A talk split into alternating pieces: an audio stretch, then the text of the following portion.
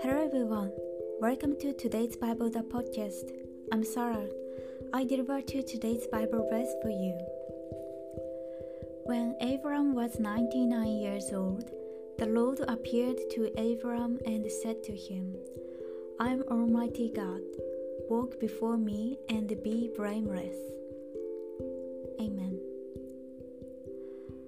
And I will make my covenant between me and you and will multiply you exceedingly. Amen.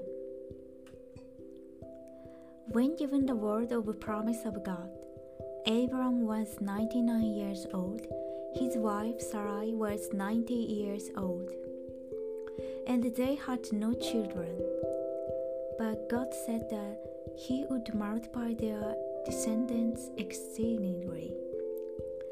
Eventually, Isaac was born.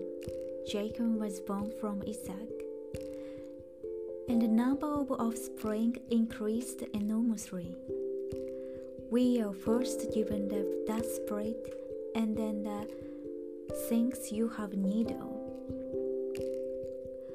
May you continue to walk with the Holy Spirit of God today. Thank you for listening. Hope you have a wonderful day.